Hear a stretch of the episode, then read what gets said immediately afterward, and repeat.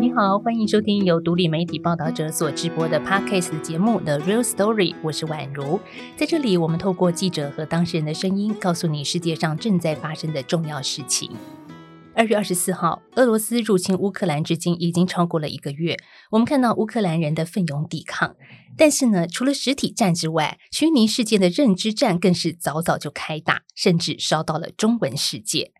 特别是这一个多月来，不知道听众朋友你有没有看过这样的不实讯息呢？像是战争的一开始，你可能会看到泽伦斯基逃走了的假消息。那随着战事的升温，像是今日乌克兰、明日台湾的操弄型论述也随着发酵。你会不会觉得当一个现代人好难哦？每天要接收的资讯有这么多，但是真假难辨。这些被刻意制造或者是筛选过后的消息，是如何被精心策划，甚至推播到我们眼前的呢？那还有，当全球舆论多数同情相挺乌克兰的时刻，那中国的网络上的主流论述却是支持俄罗斯开战，不可相信吧？甚至呢，有些人认为哦，俄罗斯人入侵乌克兰是一种自卫。好，这种中国版的真相是如何营造出来的？多数的我们是反对战争，但是呢，不容否认啊，这世界上也存在着反反战的平行宇宙。所以这期节目，我们就特别邀请报道者的总编辑李雪莉跟记者孔德莲来谈俄乌战争之下中文世界的舆论战。先跟两位问好，两位好，宛如好，各位听众朋友大家好，嗨，大家好。好，稍后我们就要借重你们的专业，带我们进入平行宇宙的一个世界啊！其实，对于俄乌战争当中需要关注的面向，真的蛮多的。从一开始的战况啊，到后期政治经济情势的发展，还有难民的一个处境，都是我们报道者的听众跟读者关心的。但是，我们今天谈的文章的切入点是舆论战，所以呢，我们想先请编辑台来聊聊，说到底这一项关注的缘起是什么？大家看到了什么样的现象呢？好，那其实最早是在二零一八年，我还记得报道者那时候制作了一个专题，那个名称就叫做“金钱舆论”。呃，那时候也是包括德联啦、智兴啦，我们组了一个团队，深度的去追踪台湾一群行销的人员，他们在庞大的利益下是怎么样投身操弄公共舆论的哦。那到了二零一九年底，我们又推出了另一个很重要的调查报道，叫做“风向战争和他的推手”。我们找到台湾在下厦门、在马来西亚、在新加坡，甚至我们跨国采访了这个网军制造地北马其顿，所以我们可以看到，其实这个不只是在台湾，这个是在国际上很多网军他透过不实资讯的操弄钱权和仇恨哦。那这些人当然是很多的写手或者是政治行销公司，他们掌握有数据和技术，可以量身定做每一个人容易。接触到的讯息点，但是这整个的背后是有很多的，包括政治或者是一些呃财团，或者是说有一些个人呃向这些写手下单，向行销公司下单，所以让我们呢呃毫无防备的进入真假不分的世界里面。呃，因为我们现在都活在资讯和数据的时代，而且越来越仰赖社群哦，那大量有目的的人工舆论，其实会影响和误导我们。接收讯息的方式，那其其实从二零一八年一直关注，一直到二零二零年，我想大家还记得，就是呃那时候台湾有选战嘛，所以包括呃加温的两岸关系，那影响很深的就是中文世界里，我们持续的从二零一八年关注到现在。那那时候我还记得，呃，不管不管我们做什么样重要的议题，包括新疆在教育营，或者是反送中运动，我们在每一个重大的事件里面，我们都会去探讨这。种资讯污染或者是假讯息其对于我们的影响，那德联因为长时间呃在报道者也关注这个议题，所以我想他对于呃这个舆论战和资讯战自己有很深刻的了解。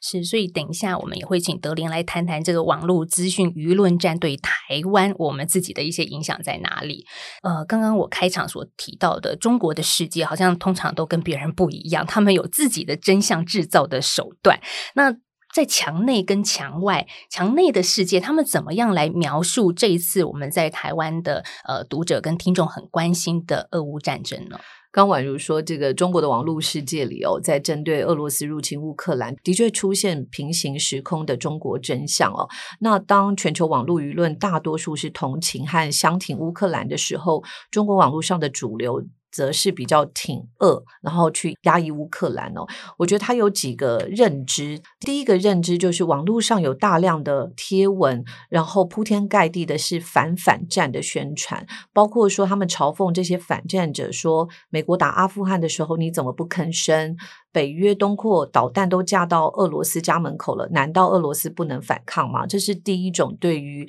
呃这个战争的论述，他们其实是反反战的一种宣传。那第二个就是认为这是一场美国在背后策动的战争。那第三个就是他们特别同情普丁，甚至有一些网民会到淘宝上去买俄罗斯的特产哦，觉得。呃，普普很可怜。然后，呃，第四个就是中国的真相，其实不仅活在防火墙内。呃，如果说你的资讯接收来源是以中国的微信，或者是官媒，又或者是华文世界里的亲中媒体，呃，其实很多人还是会很支持中国的这个论述。那到底是怎么一步一步的制造出这样子的一个平行时空，让人觉得不可思议，甚至支持普普同情普丁的这样子的一个讯息呢？我觉得简单说一点，就是说，其实是中俄的官媒联手，就是俄罗斯的官方媒体在联手中国的官方媒体，然后之后呢，再联手。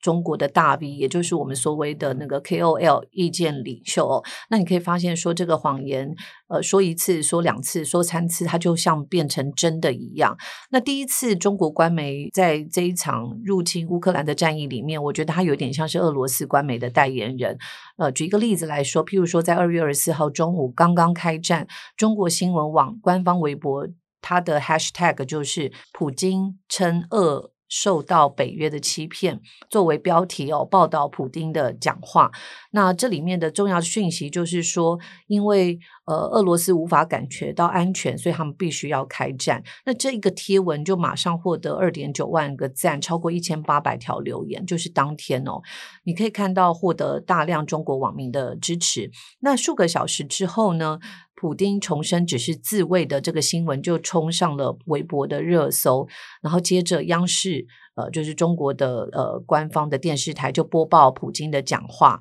所以。你可以看到，接下来数天，包括北约东扩、俄国被威胁，还有乌克兰纳粹分子迫害人民的信息，它就在简体中文世界大量的流传哦。所以做法上可以看到，就是中国官媒大量引用俄罗斯的说法，几乎看不到乌克兰的说法。然后中国刻意的凸显有利于俄国的消息，所以一开始的时候，微博上是蛮亢奋的，不少网民会觉得说，俄罗斯十多小时到几天就可以获得。胜利。那现在应该讲说，俄罗斯入侵乌克兰的战争这一场已经呃经过一个多月了。大家可以看到，包括今天三月三十号，俄罗斯已经改口了，他们可能就是希望自己在顿巴斯地区能够守下来。其他的，包括乌克兰可能会加入欧盟这件事情，有可能呃俄罗斯都能够接受。所以我想是。跟一开始的呃这场我们说的舆论战，还有整个讯息污染的方向，已经有很大的差异了。好，刚学历说到这个中国跟俄罗斯的官媒他们的合作，这其实是起源于二零一六年，那时候中国的中国新闻社和今日俄罗斯国际通讯社签署了合作的协议。不过聊到这，我会有一个好奇啊，就是真的吗？中国网民会买单吗？你刚刚学历提到有这么多的赞还有转发，那为什么中国会甘愿成为俄罗斯的代言人呢？那其实我觉得有几个共同的利益哦。第一个就是两个国家都非常强调领土的完整，还有民族的大一统。所以你会在这一次看到，不管是在文字或者是语言的呃叙事上面，其实他们都有大量的乱用跟误植。譬如说，把俄罗斯的入侵改称是俄罗斯的呃自我防卫，然后把受害的乌克兰的防御说成是乌克兰总统的挑衅。我想，中俄两国现在是在为一种极右派的民族主义寻找正当性。就是呃他们有共同的利益。第二个就是两种政治体制和价值系统的不同选择，因为现在中国跟俄国都越来越走向极权主义，包括普京跟呃就是习近平，他们对于民主国家的选择是截然不同的路线，所以呃我觉得在这个部分你也会看到，就是说责任的归属其实经常不会说是当事人，而是哎是美国是加拿大是北约是欧盟的责任。我觉得它背后是有一种除了民族主义之外，呃这两个就是国家的。领导人他们对于不同政治体制和价值系统的选择，那我觉得第三个就是他这样的论述其实是可以增加对内统治的正当性哦。那呃，包括说现在在中国。墙内有一种温水煮青蛙的说法。其实，当这个舆论战，我们为什么觉得舆论战很恐怖？就是因为它会形塑另外一种世界观，它有一点像是洗脑的产业，没有办法让人理性思考。其实，中国内部现在有非常非常多的问题，但是透过民族主义的这样的呃论述和框架，久而久之，官方给你什么样的讯息，你就会受到影响。甚至我自己也呃听到蛮多不同的朋友，尤其是在中国里面的知识分子，他也开始。会觉得好像拿下台湾是一件蛮重要的事情。那我觉得第四点就是，对于台湾来说，他试图制造各种不安和恐惧，譬如说透过被恐惧统治。微观来看，不管俄罗斯或中国，它对外释放就是我其实很强大，那你必须要呃，就是呃接受我的呃统治，或者是他对外输出一种让人家很不安全的感受。那这种恐惧诉求其实对外是很有效果的，因为他们不是一个理性的政权。那某种程度，它会让包括乌克兰或者是台湾在国际局势上比较劣势的国家，会营造一种环境，是说你就是服从吧。你就顺服吧。那我觉得这是一种另外一种外溢的效果，让呃中国与俄罗斯在这个立场上，这几点都是让他们在这些立场上会比较接近的原因。但我们不要以为这种影响只有在简体中文世界，其实它还一路蔓延到繁体世界里，也就是我们台湾人所常看的正体中文字。所以战争带来的影响，让远在亚洲另一侧的台湾，我们也随之震动。所以德莲，我们看到你深度报道也谈到，台湾人我们所看到的讯息，其实是被多层次加工过后的。嗯，是，就是像我们这次跟那个台湾资讯环境研究中心，也就是 IORG 这边他们合作，那我们就是有一些发现。像是说，呃，他们统整出了一个十二个论述，那这些论述可能在台湾的网络上，在 Line 上面或者是 Facebook 上面都有非常多的文章或是讨论。像我们就可能比较聚焦在其中几个论点。第一个论点就是，比如说像是新纳粹那时候这个相关的文章，其实在比如说我们自己在划手机的时候，或者是在看 YouTube 影片的时候，会有。非常多这样子的论述或影片被做出来，到处去流传。新纳粹也真的在乌克兰有这样子的一个武装的组织吗？就是或者是说，这个组织它真的需要被大家担心吗？呃，我们从看到的讯息来判读，就是说，呃，的确是有这样子的一个呃，比如说亚速营或亚速军团的这样的存在。但呃，实际上他们，比如说二零一四年到现在的时候，其实，在前线击退这个俄罗斯的入侵的时候，的确有一些战士是依赖他们去参与。但实际上，他们在呃二零一九年在进入议会选举的时候，他们拿到的选票是非常低的，他可能不到两趴。那在呃他们的整体的这个人数上，跟呃正规的乌克兰军队相比，可能也是不到两趴，也就是他们其实是势力、人数跟影响力都没有这些操弄论述里面讲的这么的巨大的。但为什么这样的讯息会被中国的官方接力传播下去呢？它的目的就是什么？呃，我觉得可以回归到刚刚雪莉讲的这个，就是比如说像俄罗斯或者中国，他们可能站在一种比较呃民族主义，他想要去。呃，宣扬或者想要正当化这个入侵理由的时候，我觉得新纳粹就成为一个很好的宣传理由。因为我们在这些论述里面看到的是，其实不管是俄罗斯或者是中国，他们好像站在同一个阵线上。那他要去消除过去可能二战时候这个纳粹带来的威胁，他有一种保家卫国的英雄感，这样子。对，那用这样子去合理化他的入侵，那让大家呃可能比较去认同他们战争的行为。有意思的是，下一个阶段，这种新纳粹的论述也变成香港亲中媒体的素材。对，这个也是我们看到在呃这个操弄论述里面自己印象比较深刻的。比如说，呃，就看到香港的文汇报，那他就是大家知道，他可能是比较立场比较亲中的媒体，那他就直接报道说，就是这个亚速营的分子有。在呃跟港独这边连接，然后双方有合作有拍照，那就把矛头指向说哇，这个港独也是这个新纳粹的影响。那我觉得这个这样子的推论看起来是蛮荒谬的，因为你只凭一个单纯的合照就可以讲说它是呃双方的这个合作，那这也是我觉得资讯操弄里面特别需要被担心的。影响到台湾的部分，我看到的是乌俄一家人，好像是感觉到隐约听到好几年前的那个论述，两岸一家亲的概念。对，我觉得这个其实跟刚刚的呃，刚刚讲到那个民族主义的这个关系也是有的，因为俄罗斯就是长年以来它有一个大斯拉夫主义嘛，它就是想要重回、重拾过往这种苏联的这种荣光，那它用这样子去做包装，不管是入侵乌克兰，它可能是想要带着大家重返过去比较好的美好的时光，或者是说呃这些论述推演到我们这边的时候，它就会变成呃两岸一家亲，因为。状态是一样的，中国也想要带我们可能回去这个很好的大家的统一的时代，大家繁荣发展，然后很好的经济建设这样子。所以他在这个论述里面最终被推导到这个地方的时候，呃，我们也是觉得呃蛮讶异的这样子。中国的想象跟台湾人民自己的想象是不一样的，完全也是一个平行宇宙的概念吧。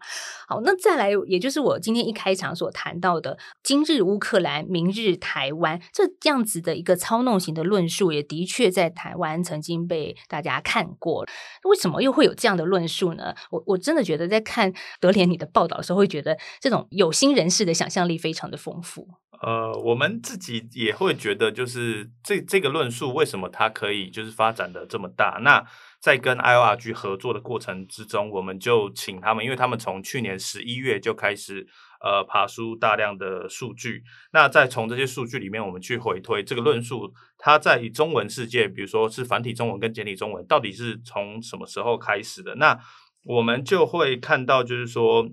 呃，有一些节点，它的确是在发挥效果。那在谈论的就是这个今日乌克兰，明日台湾的例子。那从这边我们就可以看到，就是过去我们在一九年曾经发现过的一些呃一系列的华人世界粉砖。或者是这个内容农场密训，他其实都协助传播了这项论点。那他写成非常多的同样的标题的文章，然后呃在赖里面流传。同时，就是 I O R G 他们也观察到，就是有一个群聚分享的这个行为。那它指的是就是可能呃四五个以上的这种呃社团或者是粉砖或者是呃论坛，它同时就是发送了同样的这个呃文章。那这个也是他大量协作去传递这个论述的做法，不只是在同一个时间，而且他发文常常经常在凌晨的时间。我记得那时候，我们二零一九年在结构密训的时候，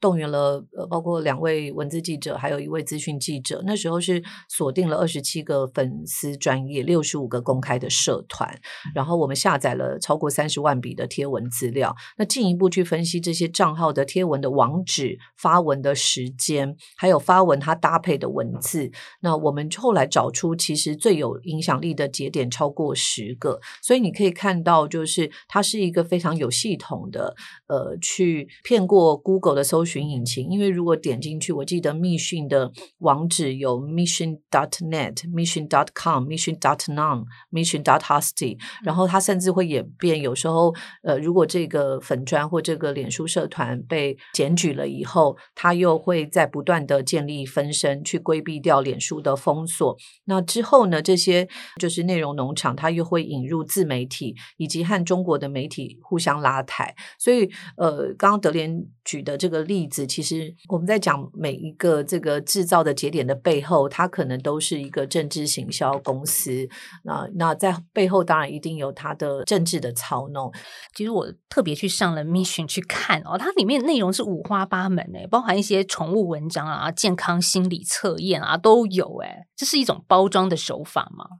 其实通常这种呃内容农场哦，它会有几个。特色第一个就是他会先用软新闻来吸引你进来，譬如说宠物新闻啦，或者是食物的新闻，它会让你觉得是呃没有侵略性的，又会觉得像是你的朋友。那接着呢，当你习惯去点阅它的时候，它就开始占领你的眼球，它就可以开始输出各种呃可能，因为我已经是跟你是朋友了嘛，所以我讲的话你一定会比较相信。那在关键的时刻，它就会开始输出一些呃政治或意识形态的言论。它会重塑你的世界观，所以我们在观察，也许德联也有自己的观察，就在像这样的呃，就是比较做资讯操弄的网站或内容农场，它大概有七八成的内容其实是都是比较娱乐性质的，然后比较无害的，会让你觉得很亲近，就像是朋友在跟你呢喃和说话。那到了关键的时刻，他就会用呃一种造强的方式，他开始。跟你输出阴谋论，然后切断你对外界的信任，他也会让让你知道说，其实你在我这边看很多新闻就可以满足了，你不需要去呃仰赖或者是去接收其他更有可信度或者是专业的媒体给你的讯息。那最后呢，就是我们刚刚上述讲的所有的极端的言论，包括呃今日乌克兰，然后明日台湾，又或者是亚速营被放大的这件事情，它就会让这个小议题炒大，然后让极端变成一种。正常，然后最后就会影响你的判断。如果我们在 Facebook 的脸书粉专看到他们的名称也都很无害，叫做什么“琪琪看新闻”，好像是一个什么少女跟你说新闻嘛？还有什么全球华人世界的这种系列的专题名称？对，那像这一次我们也看到，呃，像刚婉如讲到这个呃华人系列，或者是。呃，琪琪看世界啦，琪琪看新闻啦，看军事啦，看生活。在我们二零一九年调查的时候，呃，我们发现它背后它其实是使用呃，除了一模一样的头像之外，呃，我们利用这个呃资讯记者这边的专业去调它的这个网站的前端的城市码跟它的资讯操作模式。我们发现就是说这一些系列的粉砖，它有非常相似的名字。但它也用同样的这个刚刚讲到这个资讯码，那它可能背后它是一个组织化或者是非常呃有系统化的再去输出这些言论的这些粉砖。那这些粉砖其实它在我们这一次在这个呃侵乌战争里面看到的，它有大量的跟我们刚刚讲到的密讯去做协同。也就是说，同样一篇标题的文章，它很可能在这一系列的这个呃粉丝专业中流传，它同时也传到密讯上。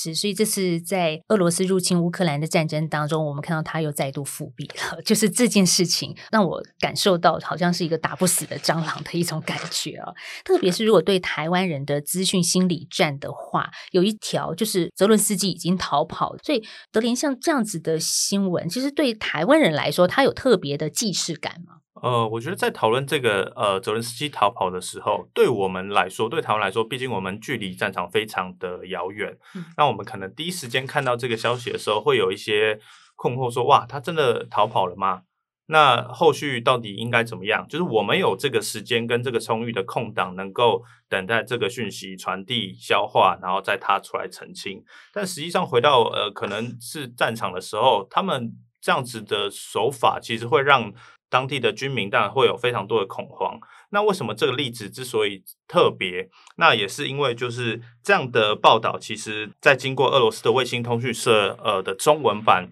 去发布这样的讯息之后，在台湾非常多的报道也用了同样的标题，可能是匆匆离开基辅或者是逃跑。它译成中文版就是进入了台湾的社会。那假设这样的讯息在我们真的开战的时候，它也变成一种现实呢？我们其实很担心的是这个。那这个东西其实会对不管是战争，或者是对台湾民众在看待这个对抗的这个心态的时候，都会有所影响。所以，我们觉得这个例子是非常特殊的。可是，台湾的媒体在报道这种讯息的时候，难道不去查证吗？就是台湾的媒体难道就这样子转述出去了吗？呃，这个部分其实我们也问了一些在前线做这个新闻编译的新闻工作者，当时他们在引述这个。来源的时候，是因为这个话当初是俄罗斯国会下议院的议长沃洛金的讲法，他们会觉得就是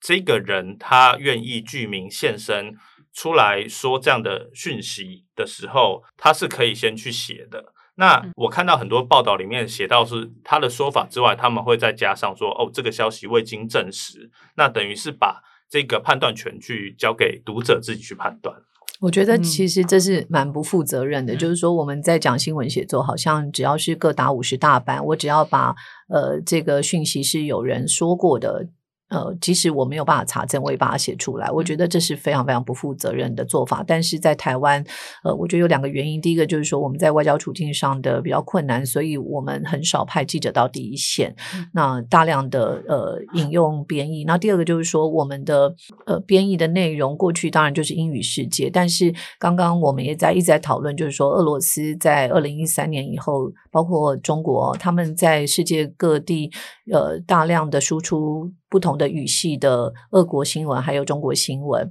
从英语，然后东南亚语、粤语、泰语，然后包括简体中文，像俄罗斯也有自己的简体中文，它在中国的哔哩哔哩这个影音平台或者是微博也有呃上千万的自己的粉丝。我觉得他们呃这些这样的官方的讯息，它的确增加了。编译们的接近性，就是如果我要呃，比如说编译一篇文章，有些他还没有建立自己对于世界的这一套呃消化资讯的系统的时候，他就会直接取来用。那我自己觉得这种各打五十大板，然后自己又没有办法去认证和验证过的事实，其实是非常危险的。对读嗯读者来说，读者根本无法判断。真的，我觉得就是 当现代人资讯爆炸的这个环境当中，好辛苦哦。就是我们可能认为值得信赖的媒体，就是我们认为有帮我们把关的这一群媒体，可以告诉我们正确的资讯，好像其实也不然。我自己很希望，就是包括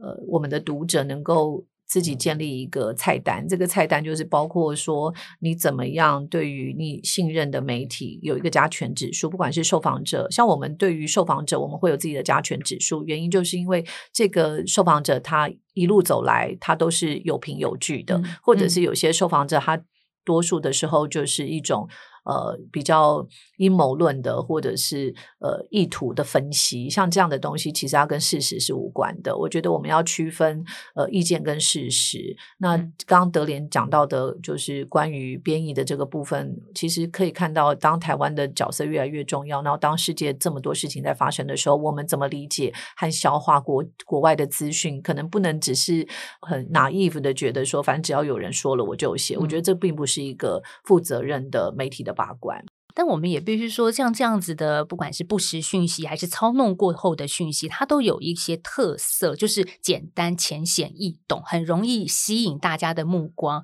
像我看到中国，他们平行时空怎么建立的？就是很多人现在如果是中国大陆的这个民众的话，他们是看抖音、小红书来了解现在的新闻，或者是高度碎片化的平台在了解很复杂事件的一个来龙去脉，这也是一个问题啊。我觉得这种极化的内容之所以呃行得通哦，就是因为它是很简简单和惯性的，然后它是很问题化的，大家只想要快速的归因。呃，受害者跟加害者，可是其实社会就是不太可能是这么简单的，就只有黑跟白，它其实是一个很大的汇界，所以我们都会呃鼓励，就是包括自己记者，还有我们的读者，是说你可能在看到一个新闻的时候，你要练习问自己说是谁得利，谁受害，谁受到影响。呃，我觉得只有这样的建树和建林不断的呃自我的训练哦，然后去熟悉每一个领域它的知识体系和甚至它的行话，我觉得我们才能够锻炼呃一个对于好新闻或者是呃不实资讯的这种脑袋跟肌肉。我觉得这个辨识不实资讯其实是可以被锻炼的。像是这一次，呃，这个侵乌战争里面，其实二月二十四号就有不少中国历史系的教授们，他们就实名发表说反对这种不义的战争哦。那今天我们努力捍卫一种常识，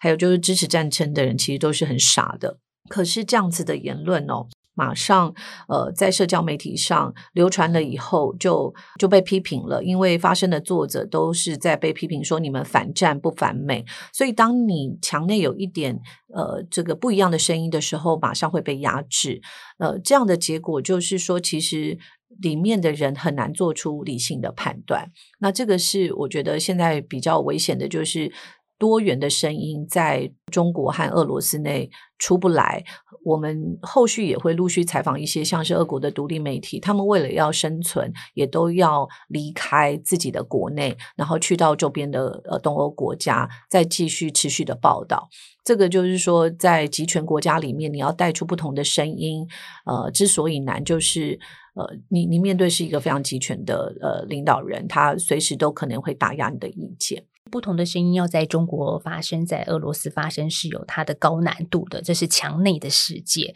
那反战的声音在中国，你要说出来，就如同面临四面埋伏的大军，要把你压抑下去。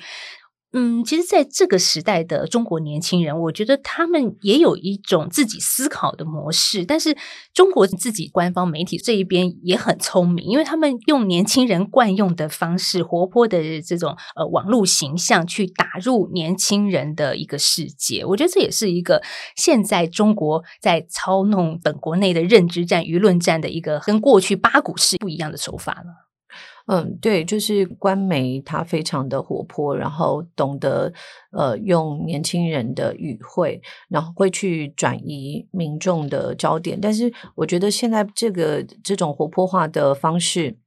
它也慢慢的进入到。呃，台湾里，譬如说，我常在 Line 或 WeChat 群组会看到，也有时候也不一定是长辈啦，就是呃，他如果常常接收就是中国的资讯的时候，他也会在微信散布这样的消息。譬如说，最近我看到的就是也有台湾知名的学者在微信里面散布说，美国利用乌克兰搞病毒实验哦，生化实验。那这个状况其实跟呃香港反送中运动一样的，都认为是境外势力的造成哦。所以呃，这种活泼的，不管是活泼或者是呃严肃的内容，它变成一个梗图的时候，其实它就很容易流传。那这个不只是影响到呃中国境内，也影响到就是说，包括台湾，他如果呃习惯去接受这些呃意识形态的梗图的时候，也很容易在台湾的社群里面传播开来。嗯，如果讲到年轻这个层面，像德联，你也访问到在台湾读书工作的俄罗斯青年，他怎么样来看呢？俄罗斯媒体中文化，然后这个中文化从简体世界到了我们现在的繁体世界，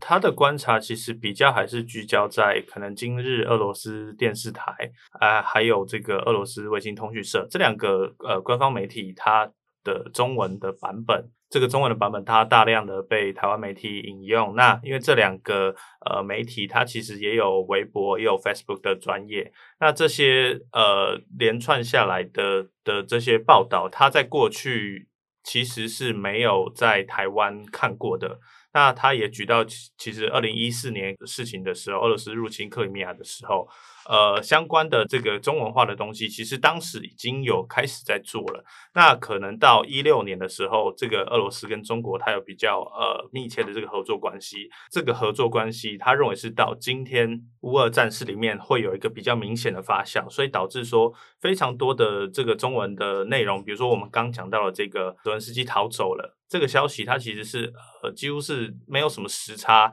在这个俄罗斯的这个官方媒体以中文版的网站发布之后，很快就进到这个台湾的资讯世界里面了。那像刚讲到这个呃这个青年他的观察，就是因为他会同时呃读这个中文、英文跟俄文版本的这个新闻。那在这次战争里面，他在建议，比如说在台湾的读者怎么去。认知这个战场发生的讯息的时候，他其实是建议我们去看一些，比如说俄罗斯的独立媒体，比如说 Medusa，比如说呃 Russia Times，呃这些独立媒体，他认为其实比较能够整体的去代表俄罗斯整个国家或是人民的意见，而不是只是单纯的吸收俄罗斯官方克里姆林宫的说法而已。其实我们在呃访问一些编译的时候，他们其实也讲到一些呃。在他们引用讯息来源的时候，他们其实会针对俄罗斯官媒的这个中文化的这个版本的时候，会特别的小心，因为比如说，呃，针对同一件事情的时候，它的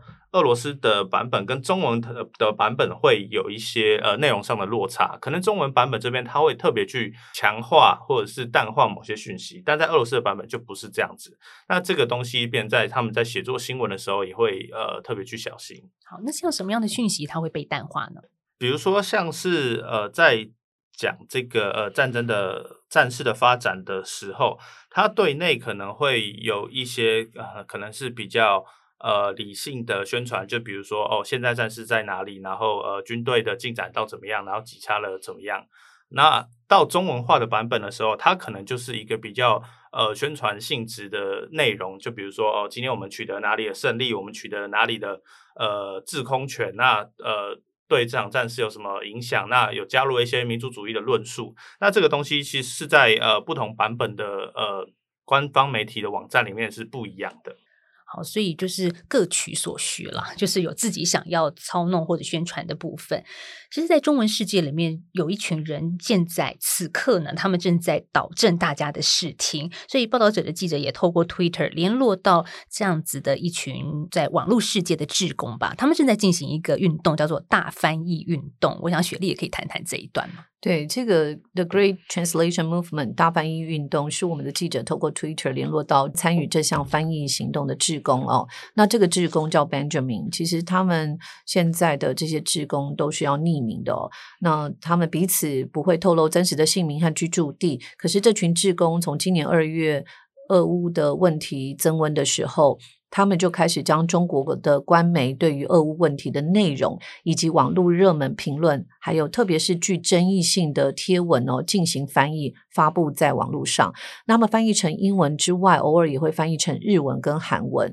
他们主要是希望这场运动让海外的人们了解，就是中共在这一场政治宣传下是怎么样扭曲俄乌的呃这场战役哦，以及就是说这场。俄国入侵乌克兰的战役怎么样引起国际媒体和外国社会的关注跟讨论？我觉得他就是希望透过实际的行动去呃抵御，就是中国的舆论战，然后去回应中国发布的不实讯息。哎，其实我们看到一群志工在做大翻译运动哦，这样子的一个大计划。可是让人很沮丧的是，墙外的世界呢，即便在海外的中国人，他们是在墙外，可是还是会相信、信任自己中国官方媒体所发布的声音呢？其实我自己觉得哦，就是我们这几年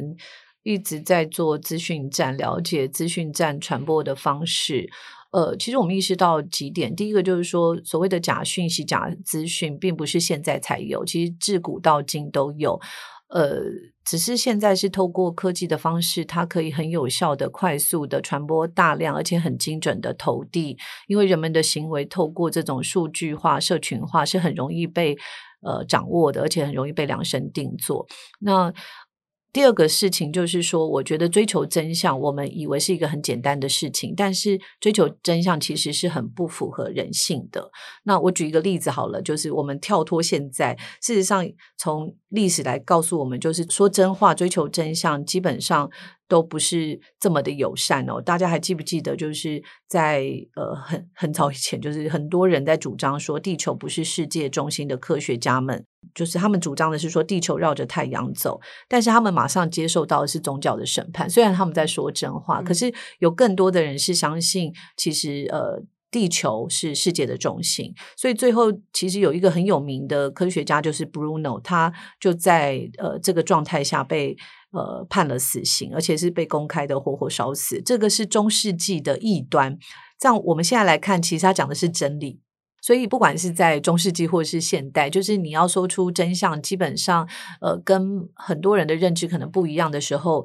你也许就是少数的人。但是，少数的人怎么样维持理性的声音？尤其在现在这种同温层很厚的状况下，呃，其实是要非常有意识，然后非常小心谨慎的去选择。你所信赖的新闻，或者是所信赖的讯息来源，然后也要非常有意识的知道说，呃，可能有些人会透过这种操弄来影响你的世界观，呃，所以。呃，基本上我觉得也不要太焦虑和意外啦。追求真相不太符合人性，因为人们要快乐、幸福、和谐的活下去，最简单的就是相信自己所看见的事情啊。对啊，是，对对对，真的是一个坎。对，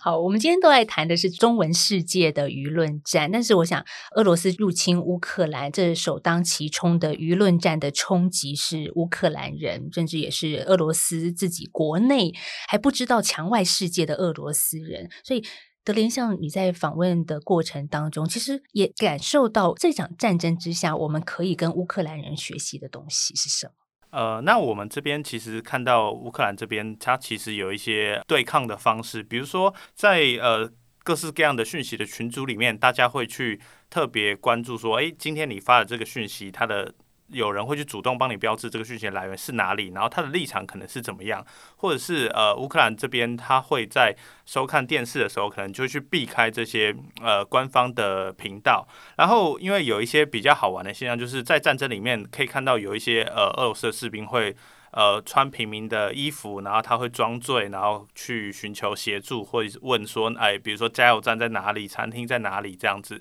那乌克兰的平民呢，他们会有一些比较呃特别的反制的方法，就比如说他们会把现实的这个照片上传到 Google Map 上，然后去呃传递战争的现实的状况。那另外一部分呢，他也把这个呃手法就是写下来，然后同样的是在他们的这个社群的网络里面去流传，那教大家去辨识到底什么样是比较可以去信任的媒体的来源，或者是哪一些媒体是我们特别要去注意的这样子。然后就是。是，其实跟台湾比较像的是，就是都有一些民间机构，就是比如说乌克兰那边是用乌克兰语去发布一些可能怎么去对抗这些不实讯息的一些步骤。我们在过去写这个如何对抗不实讯息的时候，我们曾经有出版过一个比较小的手册，它可能是叫大家呃有四到五个步骤，然后你要去呃先停下来去看你接收到的讯息是什么。然后呃，练习去跟这些讯息去对话，比如说刚刚讲到的谁谁受害谁得利，然后或者是这个讯息的来源是哪里，是谁说的，那有没有同样的讯息来源去讲同一件事情？那它其实总归来讲，它就是我觉得很简单，就是听看听。那因为在面对这些不实讯息，就是大量在这个现代生活去传递的现在。它有它有非常呃重要的两个步骤，第一个是造成混乱，第二个就是去转化你的想法。对我自己也觉得，当我们遇到跟我们意见截然不同的人，如果他不是刻意要制造混乱的话，我觉得先去理解，就是这些接收者他是为什么原因会呃相信。呃，这些讯息是因为他接收的来源其实就充满了呃错误吗？还是说他内心有什么样的心理机制或恐惧，呃，使得他特别容易相信这套论述？我觉得先是去同理，然后再慢慢的提供一些不一样的讯息和管道，让他。懂得辨别呃好的媒体或者是不好的媒体，又呃可以辨别诚实的人和不诚实的人。我觉得可能先从同理开始，然后呃提供这些容易。受到不实资讯影响的人，不一样的呃讯息管道来源，再让他呃自己能够呃消化，也许不要马上就对立否定他的状态。我觉得这样才有可能呃，就是进一步的在沟通，甚至让更多容易接收到不实资讯的人，可以回到一个更多讯息来源接收的管道，然后让他自行判断。所以别忘了，台湾是被世界级的国际机构认证，我们是全世界遭受假新闻攻击第一名的国家。好，台湾第一名，这是不是一个很好的第一名？也让人觉得说，真的好多的不实讯息，其实对着台湾虎视眈眈的看着我们。这一集节目访问到的是报道者总编辑李雪莉，还有记者孔德莲，为我们带来报道者在平台上接连两周所推出的中文世界舆论战的报道。在俄罗斯入侵乌克兰的战争当中，假讯息已经成为战争攻击的一环了。那战争开打之后，这种扰乱认知、散播恐惧的手段更是层出不穷。台湾跟乌克兰的战场，我们看起来是物理距离非常的遥远，但是呢，面对这种不实资讯的长驱直入，其实是同样在面对当中的。所以，这是一场侵略性的战争，不是普京口中所说的解放行动。谢谢听众朋友，从战事开打之后呢，就一直跟着报道者来关注这场战争的发展，而且在这一集节目听到的最后，报道者是一个非盈利媒体，仰赖大家的捐款来营运，欢迎透过 s o n On App 小额赞助，或者是到报道者的官网定期定额的支持我们。如果你觉得这集节目对你有帮助的话，或者是你想帮助你的朋友更认识舆论战，也希望你们能够把这一集分享给更多的人知道。谢谢你的时间，我们下次再见喽，拜拜。thank you